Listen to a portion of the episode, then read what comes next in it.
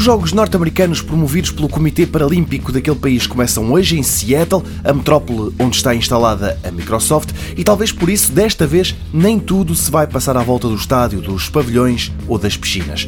Esta vai ser a primeira vez que na América, a par dos atletas propriamente ditos, também vão participar jogadores de consolas. Os esports, os jogos nas consolas em forma de competição, estão cada vez mais em voga, são evidentes as tentativas de aproximação e o namoro entre os Jogos Olímpicos tradicionais e as equipas que o melhor que sabem fazer é pôr uns bonecos a correr, e assim, pela primeira vez e ainda em modo experimental, vai ser organizado um torneio de Forza Motorsport 7, um jogo de corridas de carros para decorrer em paralelo com as Paralimpíadas norte-americanas. Cada equipa será composta por duas pessoas, uma delas com um problema mental.